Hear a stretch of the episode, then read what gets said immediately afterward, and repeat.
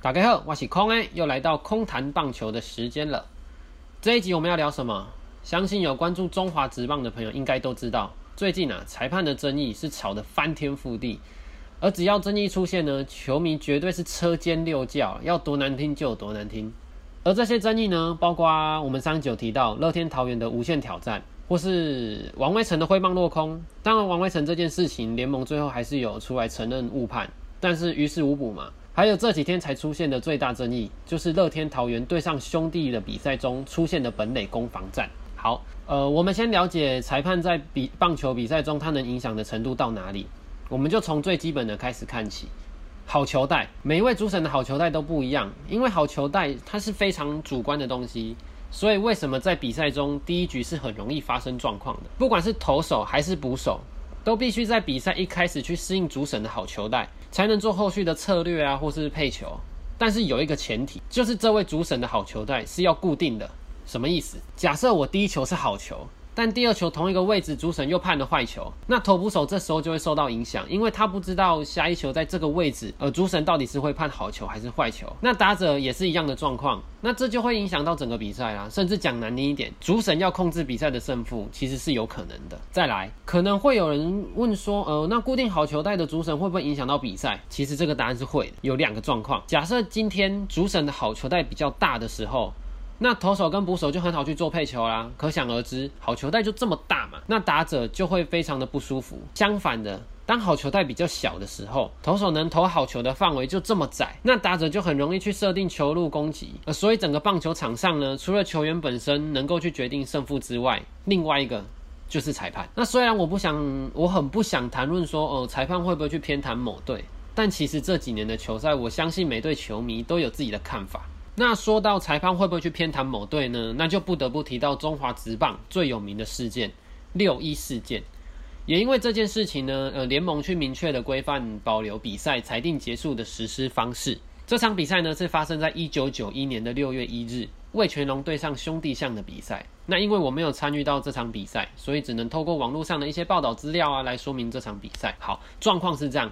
在六局下半，李居明轰出一发追平全垒打之后呢，因为下大雨，然后裁判呢暂停了比赛。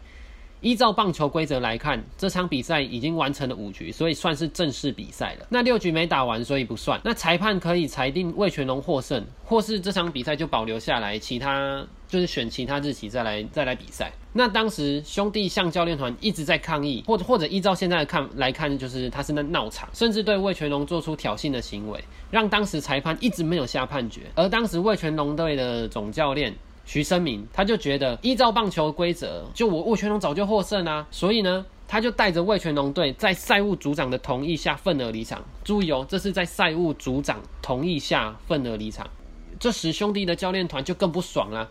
他要求裁判去判定魏全龙罢赛，但是当时裁判他是不会抗议的哦，而且是裁定保留比赛。那象迷的部分呢，就是哇抓狂啊，砸球场玻璃啦，拆球场的椅子啊，各种现在来看是非常非常不理性的行为。然后到了隔天，有就说，也就是六月二日，联盟居然判定徐生明总教练率队罢赛，兄弟九比零获胜，扯不扯？就当时的时空背景，兄弟的票房是非常可怕的，而且又在联盟草创初期，他尽量不让冲突台面化，所以联盟在那个时候呢就被戏称为兄弟联盟，其实就跟现在的中华之棒有异曲同工之妙。当然，这个判决对于徐生明总教练是非常不公平的。呃，根据二零一四年的报载。也就是徐生明总教练去世的前一年，他还是非常在意这件事情。然后他说：“我再讲一万次，我没有罢赛。”那这就是中华职棒最有名的六一事件了。我们再回到现代，呃，在九月二十号兄弟对上乐天的比赛中呢，在六局下半的一的一个本垒攻防，哎，奇怪，问题怎么都出在六局呢？然后这个本垒攻防呢，在经过改判后呢，判定捕手阻挡跑垒，所以得分算。那这件事情呢，联盟也在九月十一号召开。临时记者会说明整个状况，当然球迷是非常不买单的啦。因为就算我不是爪迷，我也对这件事情呃非常非常的气愤。呃，状况是这样：兄弟捕手陈家驹接到右外野手的回传球，把跑把跑回本垒的陈俊秀给 take 出局。那这时候桃园总教练就提出电视辅助判决，最后判定这球，最后联盟呢判定这球捕手阻挡跑垒 safe。如果有看影片的听众就知道，陈家驹这球是在接到球还有一步的时候准备做 take out。那这里我就去查资料了，根据棒球规则。除非捕手持有球，否则不可阻挡企图得分之跑垒员进垒路径。很明显的，陈家驹是在接到球之后做出了动作，所以这条规则并不成立啊。还有一个规则，依裁判员之判断，虽然捕手占据本垒，但跑垒员有可能被判出局。被判出局时，不可视为捕手妨碍或阻挡跑垒员进垒。就像我刚刚前面提到的。陈家驹是在陈俊秀还有一步的时候就接到球，正常情况下是会出局的，所以这规则也不适用于这个判决。那我们再拿四月二十二号做比较，这场比赛刚好两队角色互换，一模一样的状况，但却判兄弟跑者出局。而联盟在今呃在九月十一号做出的解释是，两场比赛跑者跟本垒的距离不一样。哇，那就更不能接受啦！什么叫做跑垒距离不一样？所以只要跑者跑超过三分之一就可以有任何判决吗？还是真的？还是真的因为裁判特别偏颇哪一队而做出的判决？光这两场比赛相比，联盟根本就是双重标准。讲到这个就很生气。今天用了两场事件呢来说明中华职棒裁判的争议很多。我相信这类事情以后绝对还会再出现。那如何降低误判，甚至是双重标准，给球迷一个良好的看球环境？我认为是联盟还需要多多努力的地方。接下来，身为喵迷的我，想要再来聊一下上一集有提到的郭富林。郭富林一直是我很喜欢的球员。其实，在他出状况的时候，我是很吃惊的。而且，依照同一师球团以往的案例，我都认为郭富林可能不会留在队上了。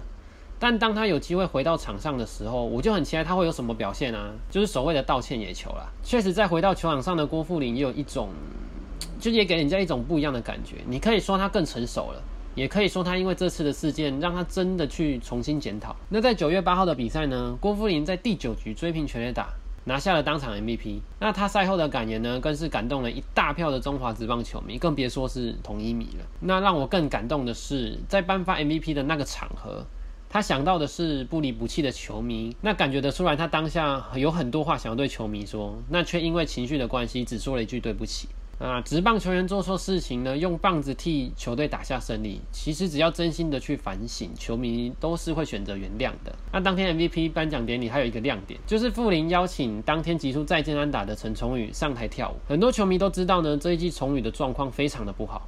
那傅林这样的举动呢，我相信多少会增加崇宇的信心。那这点我也给傅林一个很大的 respect。那这集呢会在 YT 还有 Parkes 播出。如果喜欢我的内容，欢迎订阅加分享。资讯栏也会有脸书跟 IG，那就拜托大家追踪按赞哦。我是空哎，我们下集再见，拜拜。